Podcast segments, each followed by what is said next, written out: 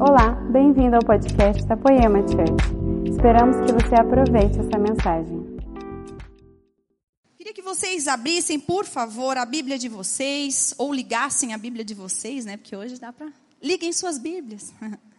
Hebreus, no capítulo 12, nós vamos meditar nesse, nessa porção da Bíblia. Hebreus, no capítulo 12, no versículo 1, ok? Nós vamos ficar no versículo 1 e no versículo 2 diz assim: Portanto, uma vez que estamos rodeados de tão grande multidão de testemunhas, livremo-nos de todo o peso que nos torna vagarosos e do pecado que nos atrapalha, e corramos com perseverança a corrida que foi posta diante de nós. Mantenhamos o olhar firme em Jesus, o líder e aperfeiçoador da nossa fé. Por causa da alegria que o esperava, ele suportou a cruz, sem se importar com a vergonha. Agora, ele está sentado no lugar de honra à direita do trono de Deus. Amém? Quando nós lemos esse versículo, a gente pode reparar que, na verdade, ele estava comparando a nossa história, a nossa vida, com uma corrida.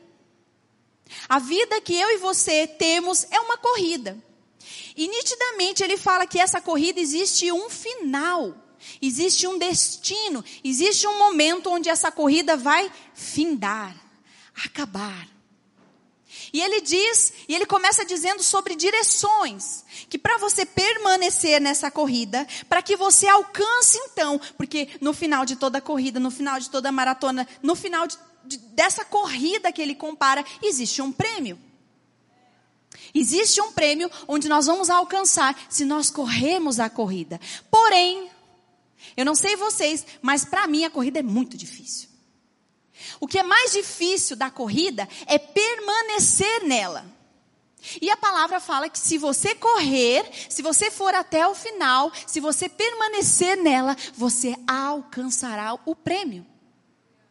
Mas, em contrapartida, também é verdadeira. Se você não permanecer na corrida, você não alcança o prêmio.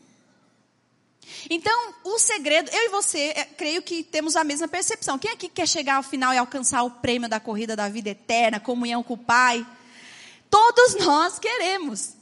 Existem alguns segredos para nós alcançarmos, então, esse prêmio.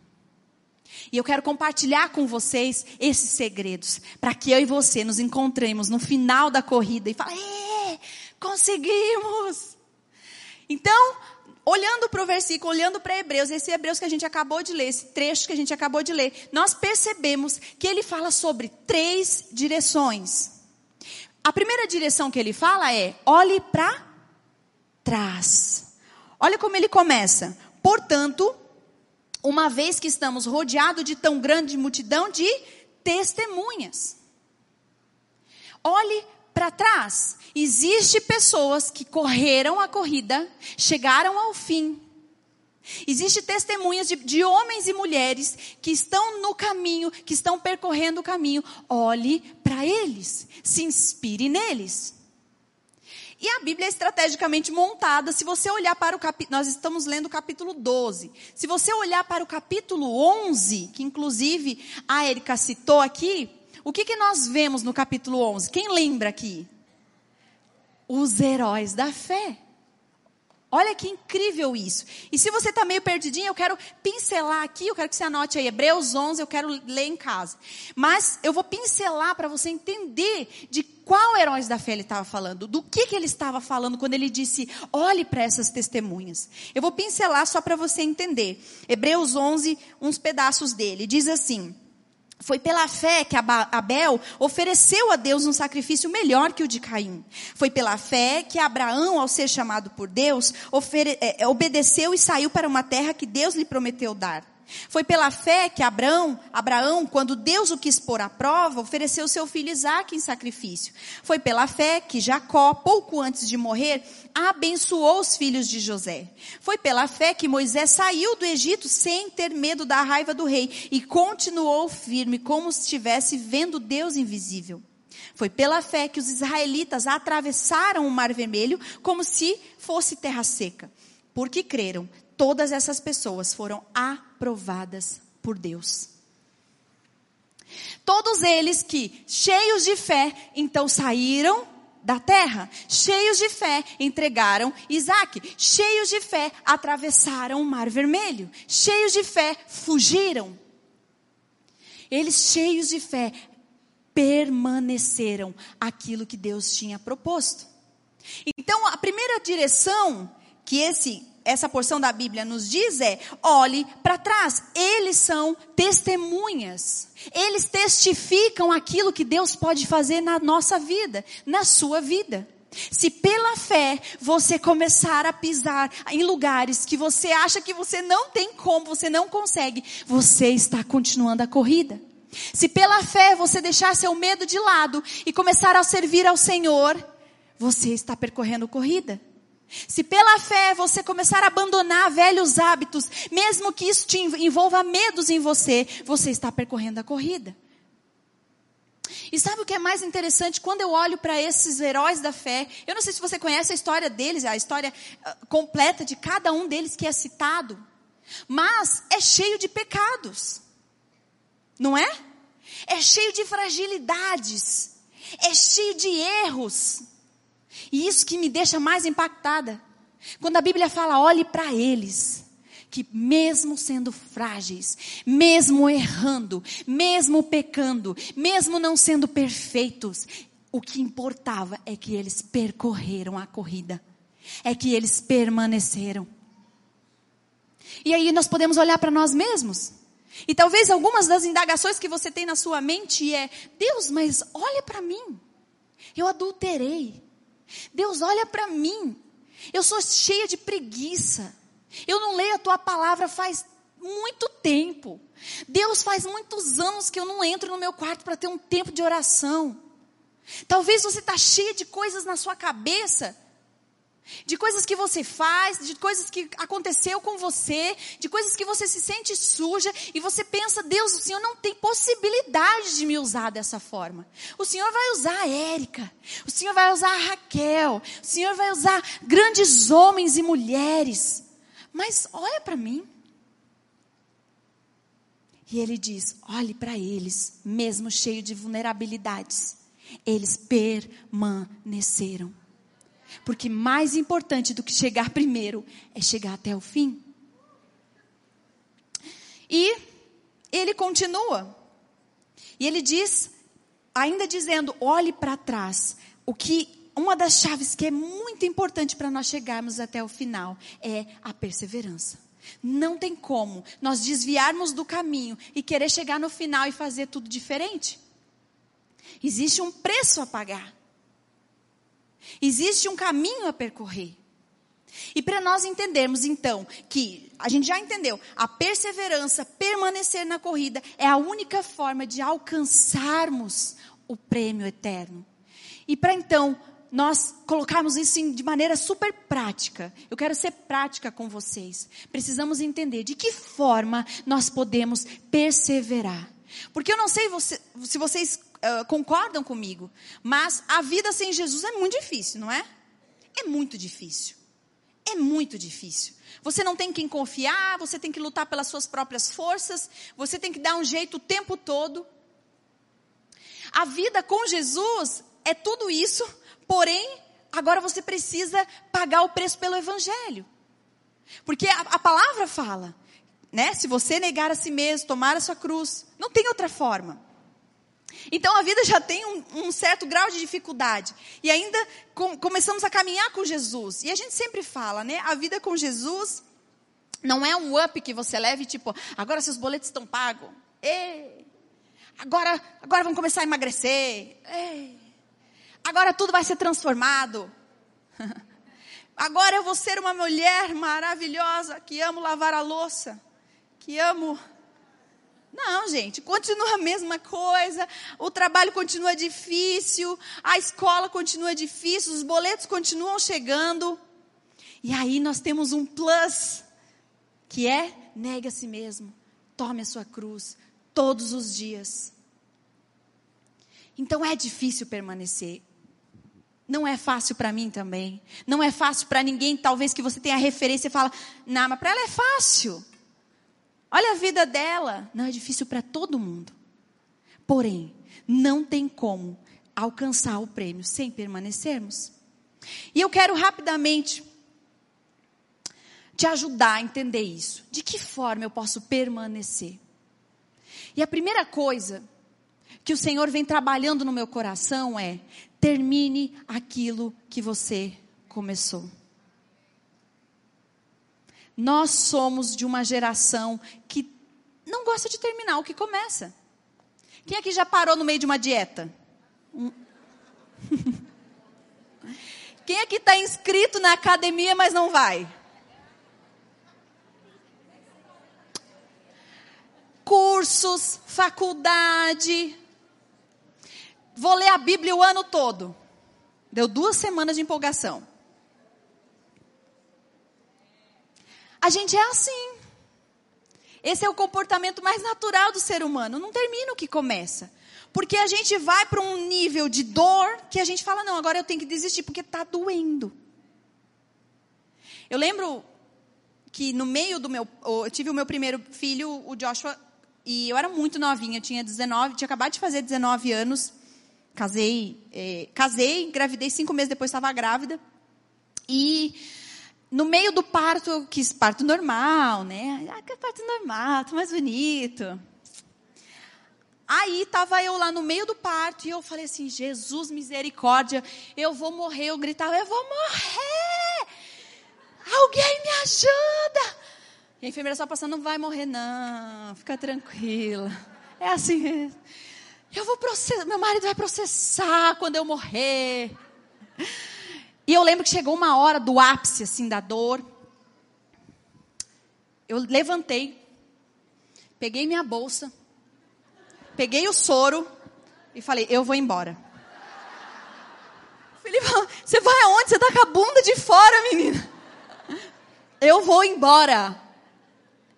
Porque o que passava na minha mente é que talvez se eu fosse para casa tudo ia melhorar, ia passar e vamos viver a vida de novo. É. Porque tudo que dói a gente quer parar no meio do caminho. Ai, a faculdade é tão difícil, Larissa. É tão difícil. É, eu sei que é. Sou formada em pedagogia presencial, era todos os dias à noite. Tive duas gestações no meio da, da, da faculdade, na minha casa. Eu, eu, fiz na minha casa, mas a faculdade eu estava grávida. E quando eu estava no meio da faculdade, eu lembro que eu falava assim, pai, eu não quero mais, porque meu pai pagava minha faculdade e tal, eu tinha toda uma dívida com ele. Ele falou, não, você vai terminar, você vai até o fim, sim. Falei, pai, não tem como, meu bebezinho, nossa, ele mamava o tempo todo, era 15, 15 minutos, era um negócio, uma coisa, uma sugaceira, eu não aguentava mais. E aí ele falou assim, não, você vai terminar essa faculdade, o pai vai te ajudar. Falei, pai, não dá. Não dá. Eu entrei em crise profundíssima. Era o primeiro ano da faculdade, eu pensei, tem mais cinco. E aí, ele falou assim: não, vamos fazer o seguinte: eu vou, eu, a mãe, vamos para o estacionamento da faculdade, a gente vai passar todas as noites lá até o bebê começar a se alimentar de leite, de outros leites. Nós vamos para o estacionamento e toda vez que ele chorar, a gente te liga, tu desce da sala e dá mamar, e assim foi. E assim foi por cinco meses. Passou. E de repente eu me vi grávida de novo. Eu pensei, Deus, é o Senhor falando. E foi difícil, e foi muito difícil. E no meio de tudo isso, eu, eu só ia para né, um ano antes eu só ia para o ensino médio. Então minha única tarefa era tarefa. Minha única coisa que eu tinha para fazer na vida era fazer tarefa de casa e estudar para prova, estudar para vestibular. Era só isso que eu tinha para fazer. Meu pai não deixava nem pegar ônibus, que eu tinha medo que eu pegasse onde alguma coisa acontecer. Então eu ia de topic, eu e as criancinhas. Maior vergonha, maior bullying. E aí cheguei lá e tal, e, e era isso. No outro ano eu casei, comecei a faculdade, tive que trabalhar fora, porque eu tinha que sustentar minha casa junto com meu marido tirei a carteira de motorista e engravidei. Ou seja, eu tinha tudo para desistir de metade das coisas, né? E aí, eu lembro que eu ia para a carteira de motorista, ia fazer aula grávida e tinha que ir andando para a faculdade, aquela coisa, acordando 5 da manhã. Foi uma reviravolta na minha vida e eu falava: Deus, não faz sentido, para que eu quero uma carteira de motorista no meio dessa bagunça da minha vida?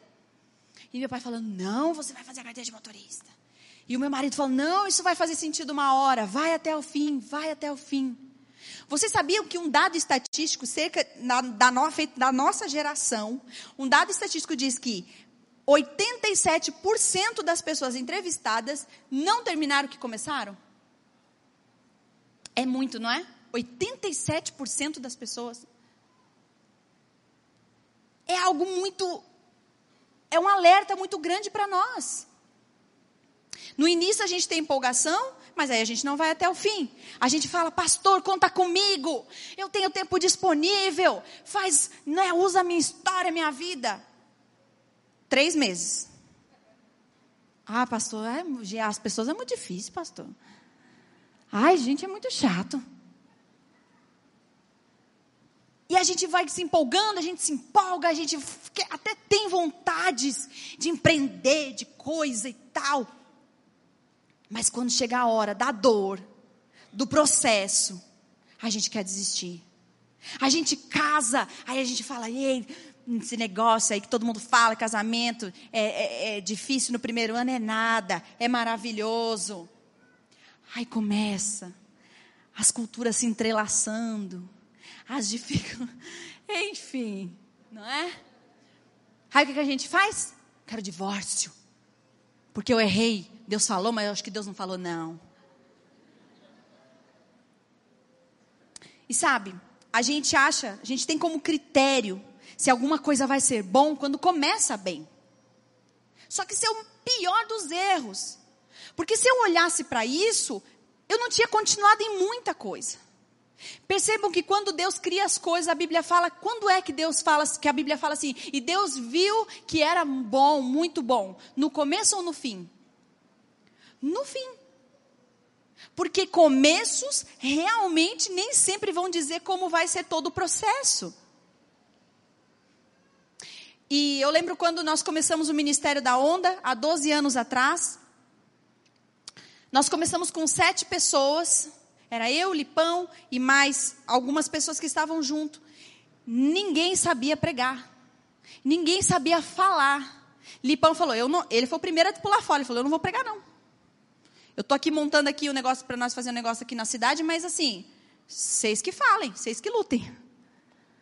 Ninguém sabia tocar, ninguém sabia cantar, ninguém tinha um real no bolso. O único carro que tinha era um carrinho, um Fusca, e era ele que levava todo mundo para cima e para baixo. E era tudo que a gente tinha. Não tinha lugar para fazer nada, era na, na garagem de uma pessoa. E se a gente tivesse falado, é, tá difícil. Eu acho que é isso mesmo. Não começou bem, não é para continuar. Hoje nós estamos implantando no Brasil todo, fora do país, temos implantação em Portugal, Japão, Estados Unidos, em vários lugares. Aquilo que Deus fez foi porque permanecemos. Não foi porque tinha belezuras, não foi porque tinha coisas boas, não foi porque eram pessoas maravilhosas, mas porque aquele que chamou, se Deus te chamou, Deus vai se você permanecer, se você tem o entendimento, Deus me chamou, eu permaneço, é Ele quem vai te sustentar. Não é o que você tem na mão que você pode dar. O Senhor quer a tua disponibilidade para que Ele possa te usar. Para que um dia você não chegue lá e fale, foi porque eu era boa, foi porque eu sabia. Não. Ele usa aqueles que não são, para quando for, eles saberem que Deus é.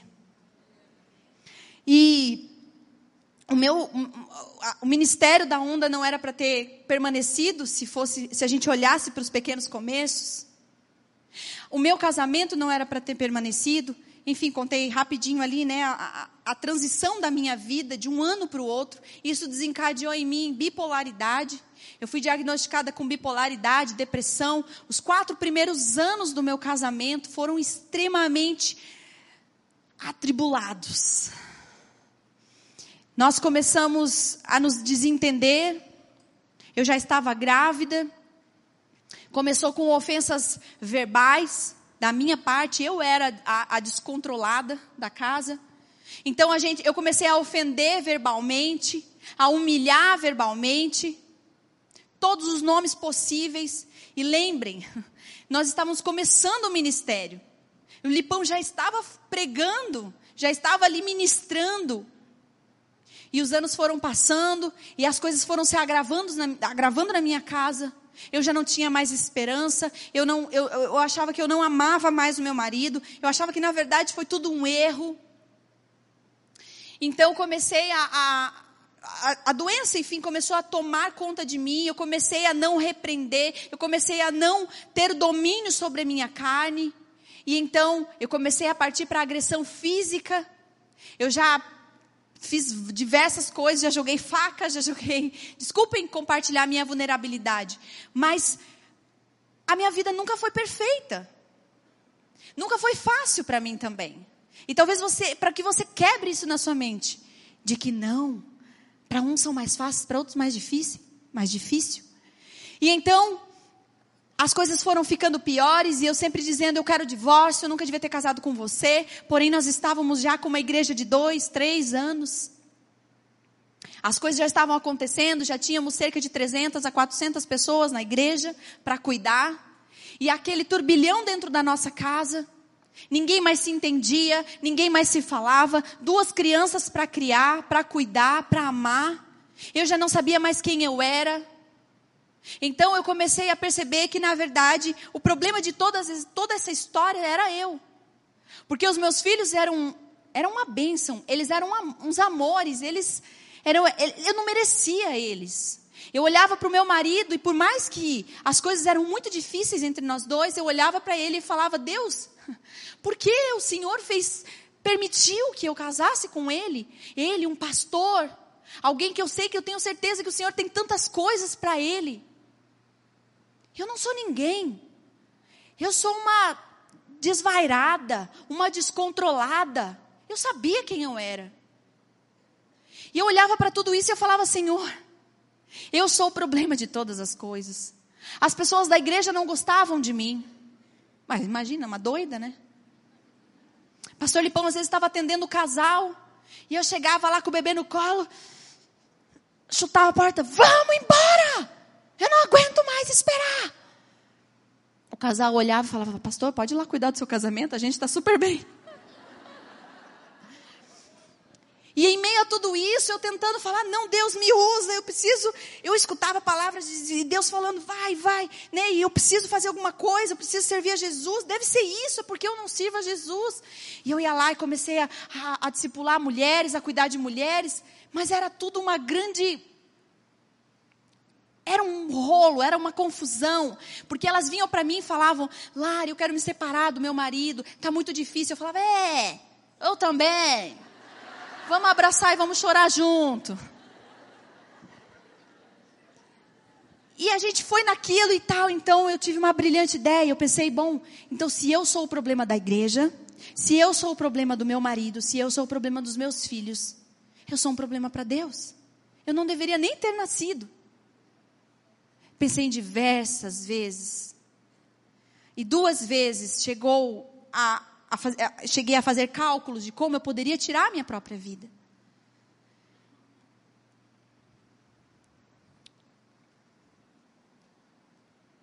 E as coisas passaram e eu comecei a entender outras coisas e Deus começou a falar no meu coração. E nessa época o o pastor Lipão ele fazia reuniões periódicas com os pastores. E eu estava envolvida nessa.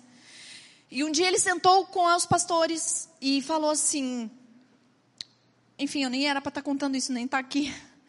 Mas vou contar agora.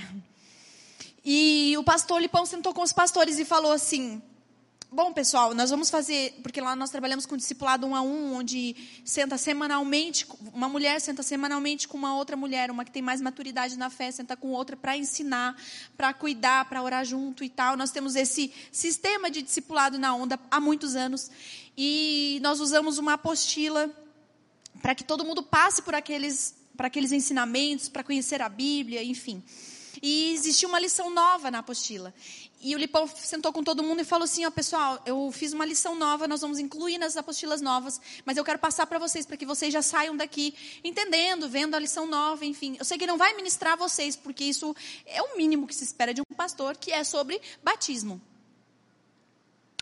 Tá, também já fui batizado, pensei que está tudo certo. Eu fui batizada quando eu tinha sete anos pelo meu avô em São, aqui em São Paulo. E, e ele começou a ministrar e ele falava assim: é, quando nós entregamos a nossa vida a Jesus, quando nós somos batizados, imersos no corpo de Cristo, as coisas velhas se passaram, eis que tudo se fez novo, velhos hábitos ficaram para trás, eis que tudo se fez novo. E eu comecei a olhar aquilo ali, eu, aquilo parecia tão estranho, distante que eu pensei, ou a Bíblia é uma grande mentira, ou eu não conheço Jesus. E então, eu comecei a remoer aquilo dentro de mim, e ele continuou falando, e aquilo ficou na minha cabeça, e eu falava, gente, que coisa mais doida. Eu sou de lá cristão, vivi na igreja batista, hum, totalmente regrada e tudo. Como é que pôde isso? E aí, ele terminou e ele falou: beleza, pessoal, tudo certo? Alguma dúvida, alguma questão que vocês querem que eu explique? Eu levantei a mão e falei: é, eu tenho. Eu acho que eu não conheço a Jesus. Todo mundo, uau! Como assim? Eu falei: talvez a maioria daqui não saiba, meu marido sabe, mas eu não vivo isso que a Bíblia está falando. E aí, eu lembro que um, um, dos pastores que, enfim, que a gente tinha um pouco mais de treta, né? Ele virou para mim e disse: Eu sabia que você não era convertida. Se depois eu falo contigo, querido. E então nós decidimos, eu decidi me batizar. E aí ele falou para mim assim, Lara, eu vou fazer o seguinte, meu, o Lipão, né? Eu vou te batizar em casa. Por quê? Eu já era, eu já era eu já, já servia na igreja, eu já era integral na igreja. As pessoas olhavam para mim, a esposa do pastor, eu era a nora do pastor presidente. Vocês têm noção? Uma igreja estruturada, que era a Siloé, a igreja do meu sogro, a gente estava começando o ministério junto com a Siloé, e a Siloé já era, enfim, e toda aquela coisa, e eu olhei para ele, e lá faz o batismo uma vez no mês, a igreja toda desce, aquela coisa toda, a piscina, e todo mundo, e, e eu falei, e eu falei para ele assim, não, não vou me batizar em casa. Se é para começar do zero, eu vou começar do zero. A minha vida vai servir de testemunha para outras mulheres que talvez estão enfrentando a mesma coisa. Talvez que estão no meio da igreja, talvez vivem tudo que a igreja manda, são extremamente do, domesticadas na igreja, porém não conhecem a Jesus. E aí, dito e feito. Uma péssima ideia, né, pessoal? Cheguei lá, botei a minha batinha, Fiquei lá no meio da galera pensando, meu Deus, me dê a, a, o poder da invisibilidade aqui. Eu pensando, que ideia de jirico. Eu no meio de todo mundo lá e tal, e a, a, igreja toda ao redor, não sei o quê. De repente, um pastor lá que ia batizar todo mundo, ele falou assim: Larissa, quem vai batizar o pessoal tem que vir para cá. Aí eu só dei. Aí o Lipão saiu correndo, falou com ele, dele só. Tipo assim, não entendi nada, né? Enfim, batizei e, e foi a coisa mais sobrenatural que aconteceu na minha vida. O batismo não é ritual, não é para permanecer, para pertencer a um clube. Foi a coisa mais sobrenatural que eu vivi da, da, Bíblia, a coisa mais sobrenatural foi o meu batismo. Eu simplesmente, no outro dia, eu, eu acordei diferente. E eu pensava, Deus, eu preciso ir para a igreja cuidar de gente, mas eu lembrei que ninguém gostava de mim. Eu pensei, então eu vou cuidar das cadeiras, eu vou limpar a cadeira, eu vou fazer acontecer, eu vou servir no que não tem ninguém. E eu cheguei na igreja, onde ela funciona, eu não sei como é aqui, mas é, funciona durante a semana, tem o escritório e tal, então fica aberta a semana toda. E as pessoas fazem discipulados lá, grupos pequenos, lá na igreja mesmo. E eu comecei a caçar minhas discípulas. E eu ia nelas e falava, ei, tudo bem? Então, tu é discipulada por alguém? Delas, não. Você quer discipulada por mim? Ah. Eu falava, eu mudei, é sério. Deixa eu te acompanhar, deixa eu cuidar de você. E Deus foi fazendo no meu coração, e Deus foi mudando meu coração, e eu comecei a ir para casa. E quando eu ia para casa, eu via o meu marido, eu comecei a me apaixonar pelo meu marido. As coisas foram transformando dentro do meu coração. E as coisas foram acontecendo tudo de forma sobrenatural. Sabe, foi a coisa mais doida que eu já vivi na minha vida, a Bíblia viva, vivificada. Gente, me perdi total que eu não ia falar sobre isso. Bom, se serviu para alguém, amém. Depois a gente batiza. Depois a gente faz um apelo, você entrega sua vida a Jesus, a gente batiza, é isso aí. Bom, é isso.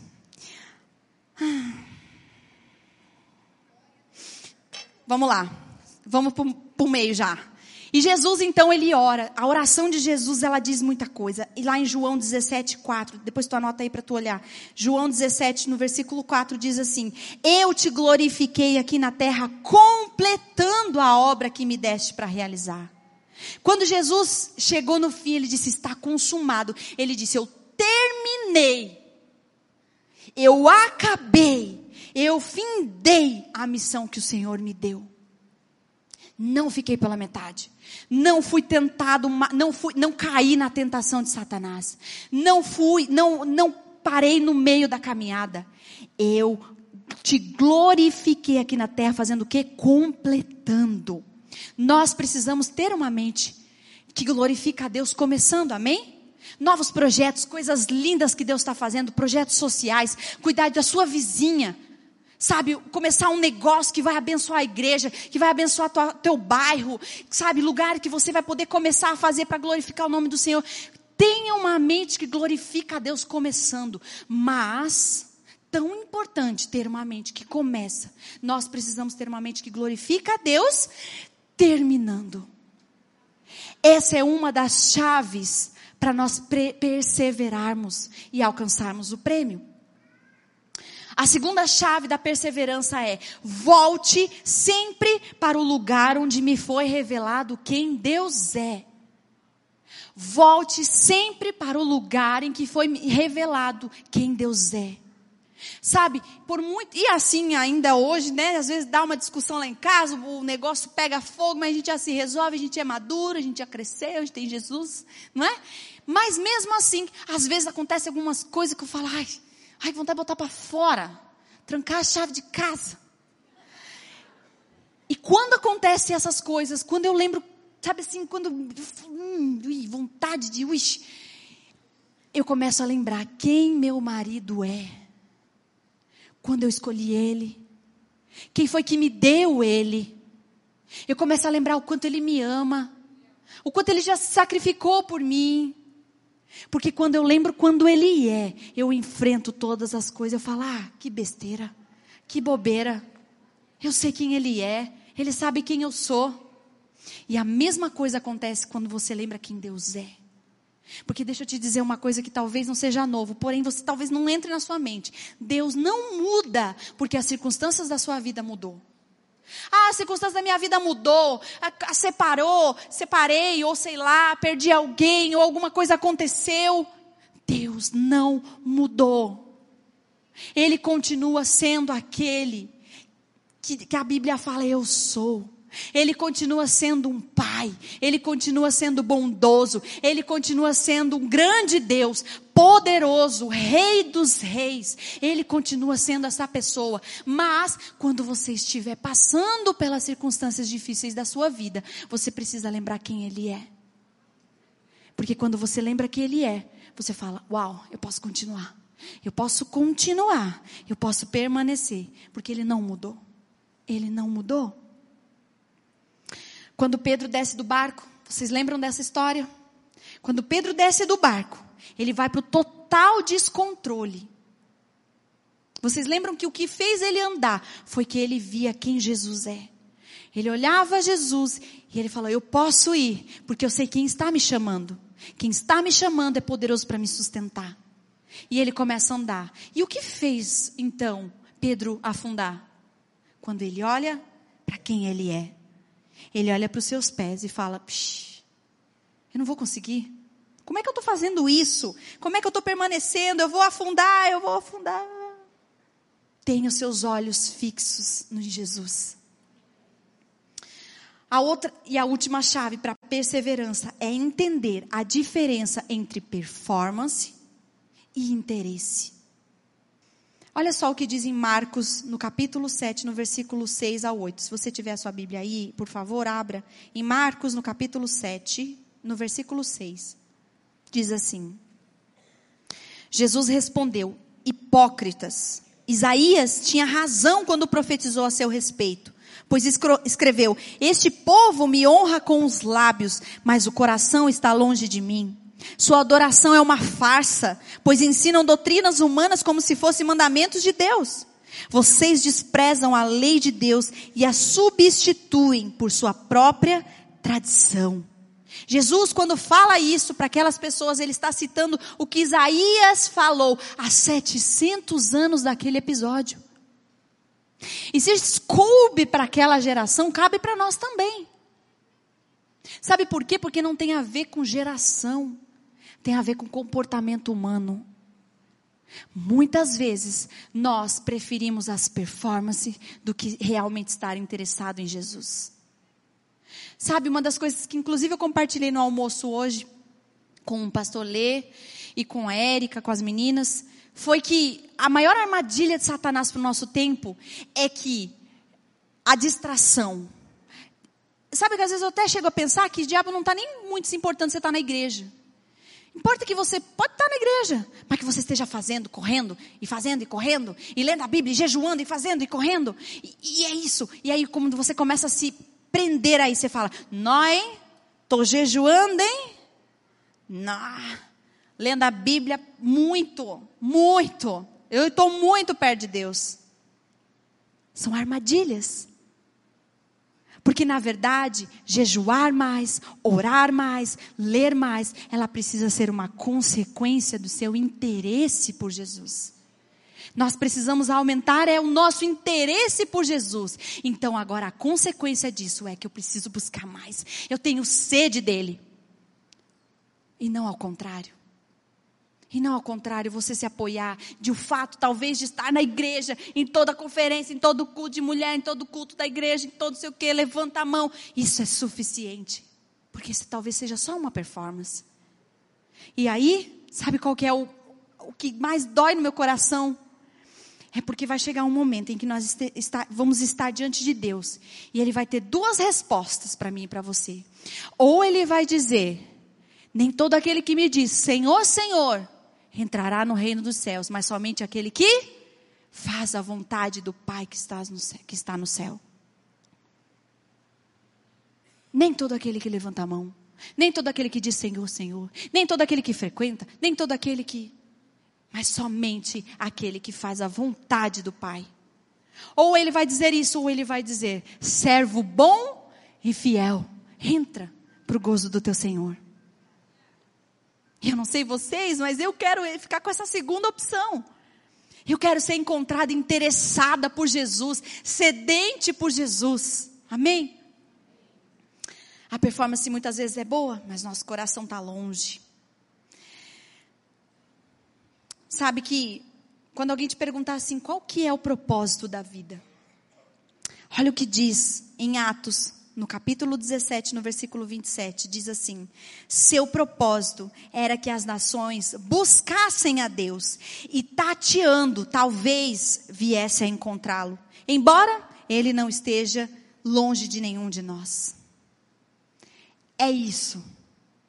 É buscar, é se interessar, é querer estar perto, é ter relacionamento. Deixa eu te perguntar, quando foi a última vez em que você trancou o seu quarto e ficou horas e horas? E talvez não estou falando de tempo, lembra? Não é a performance que é mais importante, mas por você estar tão interessada por Jesus, você fala: Eu não quero mais sair desse lugar. Eu não quero sair desse lugar. Como está o seu relacionamento com o Senhor? Essa é uma das chaves para você permanecer. E então, voltando lá para Hebreus, ele diz: olhe para trás.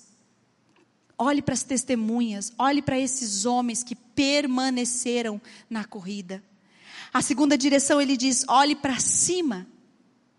Lembra? O versículo ele continua dizendo assim: mantenhamos o olhar firme em Jesus, o líder e aperfeiçoador da nossa fé. Mantemos os nossos olhos fixos em Jesus. Ele é o ponto de partida, ele é o caminho, ele é a chegada. Quando nós desconectamos os nossos olhos de Jesus, nós morremos. Sabe, eu estava lendo algumas versões diferentes, e quando eu, eu, li Gênesis sobre a criação, em uma versão específica, que é a versão Almeida, ela traz uma coisa tão interessante na criação, lá em Gênesis 1, no versículo 11, eu quero só citar para vocês entenderem o meu raciocínio. Ele diz assim: Produza a terra relva, ervas que deem sementes e árvores frutíferas, que deem fruto segundo a sua espécie, cuja semente esteja nele sobre a terra. A terra, pois, fez o quê? Produziu relva, ervas que davam semente segundo a sua espécie.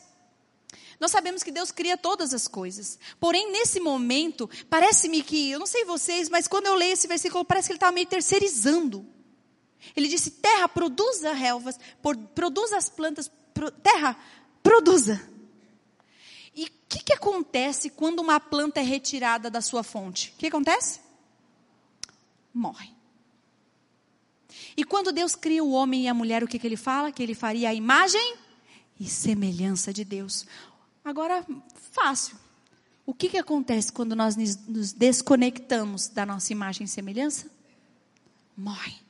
É o processo natural. E talvez não vamos morrer fisicamente. Mas talvez a gente vai morrer emocionalmente, espiritualmente, vamos perdendo as esperanças. E aí, às vezes, você pensa: Deus, cadê você? Você se desconectou. Você perdeu o seu olhar firme em Jesus. E ele diz então a última, a última direção: olhe para trás, para as testemunhas, olhe para cima, mantenha os olhos firmes em Jesus. E ele diz: olhe para frente. O texto ele encerra dizendo: Jesus só suportou o que suportou, porque os seus olhos estavam fixos no prêmio. Os olhos dele estavam fixos na frente, no prêmio. E qual era o prêmio? A plena comunhão com o Pai. Ele só suportou o que suportou, porque os olhos dele estavam fixos na comunhão com o Pai que ele receberia no final, quando tudo estivesse consumado. Sabe, mas o maior problema disso tudo é que nos é, às vezes nos é apresentado prêmios aqui. Aqui, nessa vida passageira. E sabe o que é pior ainda? É que nós, ser humano, somos muito inconstantes. Uma hora nós queremos um filho, outra hora nós queremos casar, outra hora nós queremos um trabalho, outra hora nós queremos enriquecer, outra hora nós queremos um cargo na igreja, outra hora nós queremos isso, aquilo, aquilo, aquela bolsa, aquela coisa. Mas, enquanto os teus olhos estiverem fixos aqui, a sua corrida só valeu para cá. E talvez você vai encontrar prêmios aqui. Você vai encontrar os resultados aqui. Porém, só recebe o prêmio da comunhão com o Pai, aquele que manter os olhos fixos no prêmio eterno, que não está aqui. E que talvez não vai fazer sentido nenhum nem estar aqui.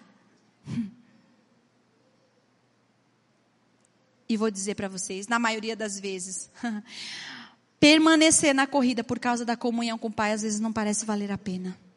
É tão difícil. É tão difícil manter santidade.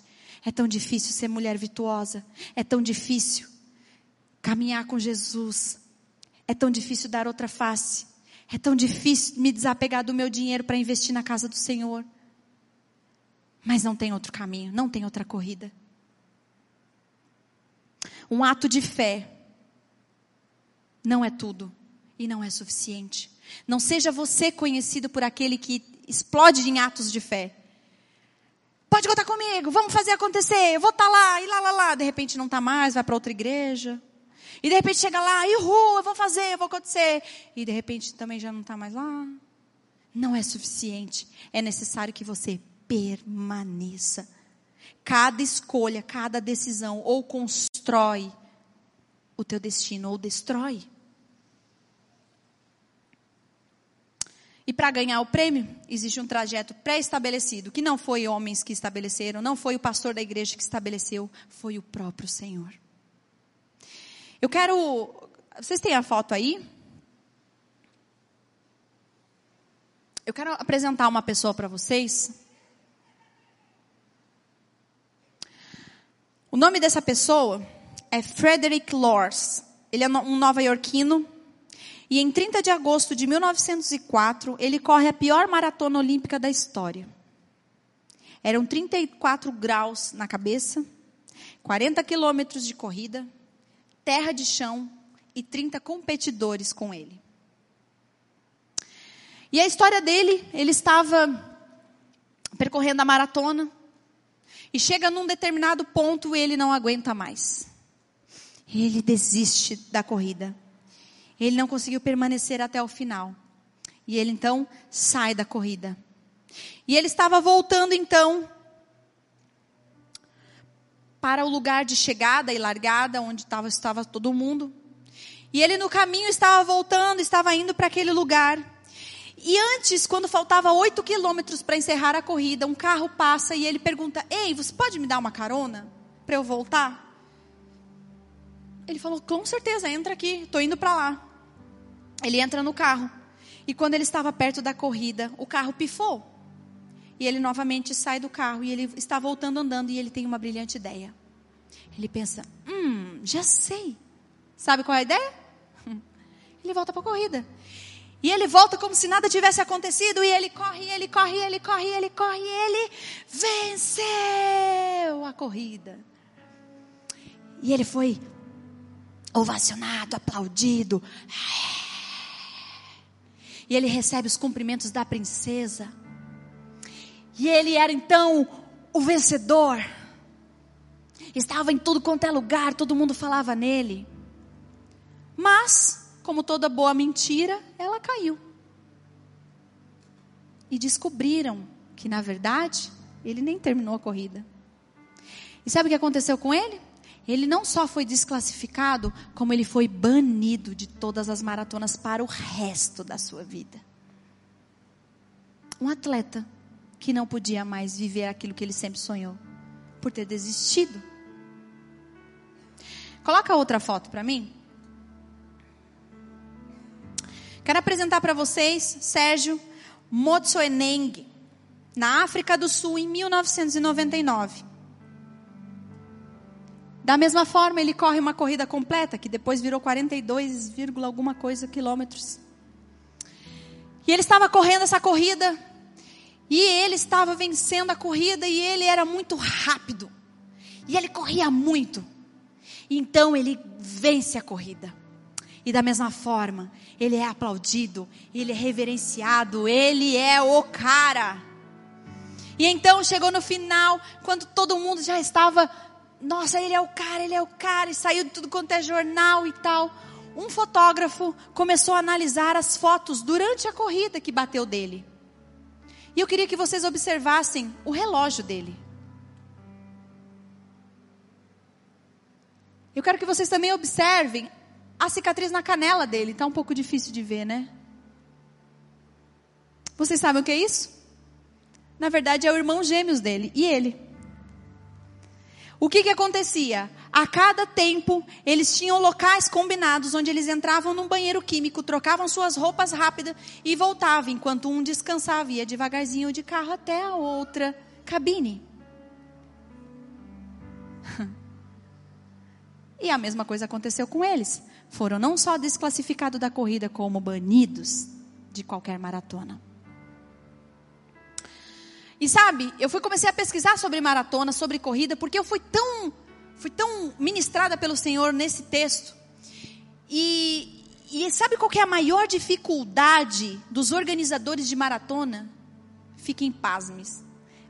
Sabe qual que é a maior dificuldade? Não é organizar, não é o policiamento, não é o dinheiro envolvido, não é nada disso. É fazer com que não, as pessoas não burlem as corridas. Que as pessoas não furem as corridas. Vocês sabem que eu comecei a ler sobre todas as maratonas que já existiu, pessoas como essas. Teve uma que 30% das pessoas pegaram um trem, foram para a estação do trem para chegar mais rápido. Não é doido isso? Sabe por quê? Porque não se trata só de maratona, não se trata só de tempos em tempos, de geração em geração. Se trata do comportamento humano. Nós queremos burlar o sistema. Nós não queremos pagar o preço de permanecer na maratona. Nós não queremos pagar o preço de permanecer na corrida. Porém, o alerta do Senhor para os nossos dias é: não se corrompa. Não pule o que você deveria passar. Processos sempre vão ser dolorosos, porém, nem sempre são sinais de que é necessário parar. Eu tenho uma amiga que é maratonista e ela corre muito corridas inteiras, né, as completas de 42 quilômetros. E ela conversando comigo, ela começou a me explicar, ela falou, Lari, desculpem gente se eu vou falar uma coisa uma, meio ruim, mas ela falou assim, Lari, eu tenho diarreia durante toda a corrida, eu vomito durante toda a corrida. Os meus pés, quando eu vou tirar o tênis, a minha meia, ela entra junto com a pele e vira sangue, meia e pele, que eu preciso ir no hospital cortar. E quando ela começou a falar aquilo, eu falei, ah, é semelhante àquilo que eu estou estudando. Sabe, nós vivemos num tempo muito humanista, onde se enquanto estiver bom para mim eu permaneço. A partir do momento em que estiver difícil, hasta la vista. O Senhor tem compromisso com aqueles que permanecerem. O Senhor tem compromisso com aqueles que permanecerem até o fim mesmo que doa, mesmo que humilhado, mesmo que injusti, injust, injustiçado. Mesmo quando você fala, meu Deus, mas não vale a pena esse casamento, esse marido banana. Seja você a mulher que leva uma voz de sabedoria para sua casa, uma mulher que levanta seu marido, uma, uma mulher auxiliadora que muda a história da sua casa. Seja você. Essa foi uma mensagem da Poema Church. Para você ficar por dentro de tudo que está rolando, siga nossos perfis nas redes sociais.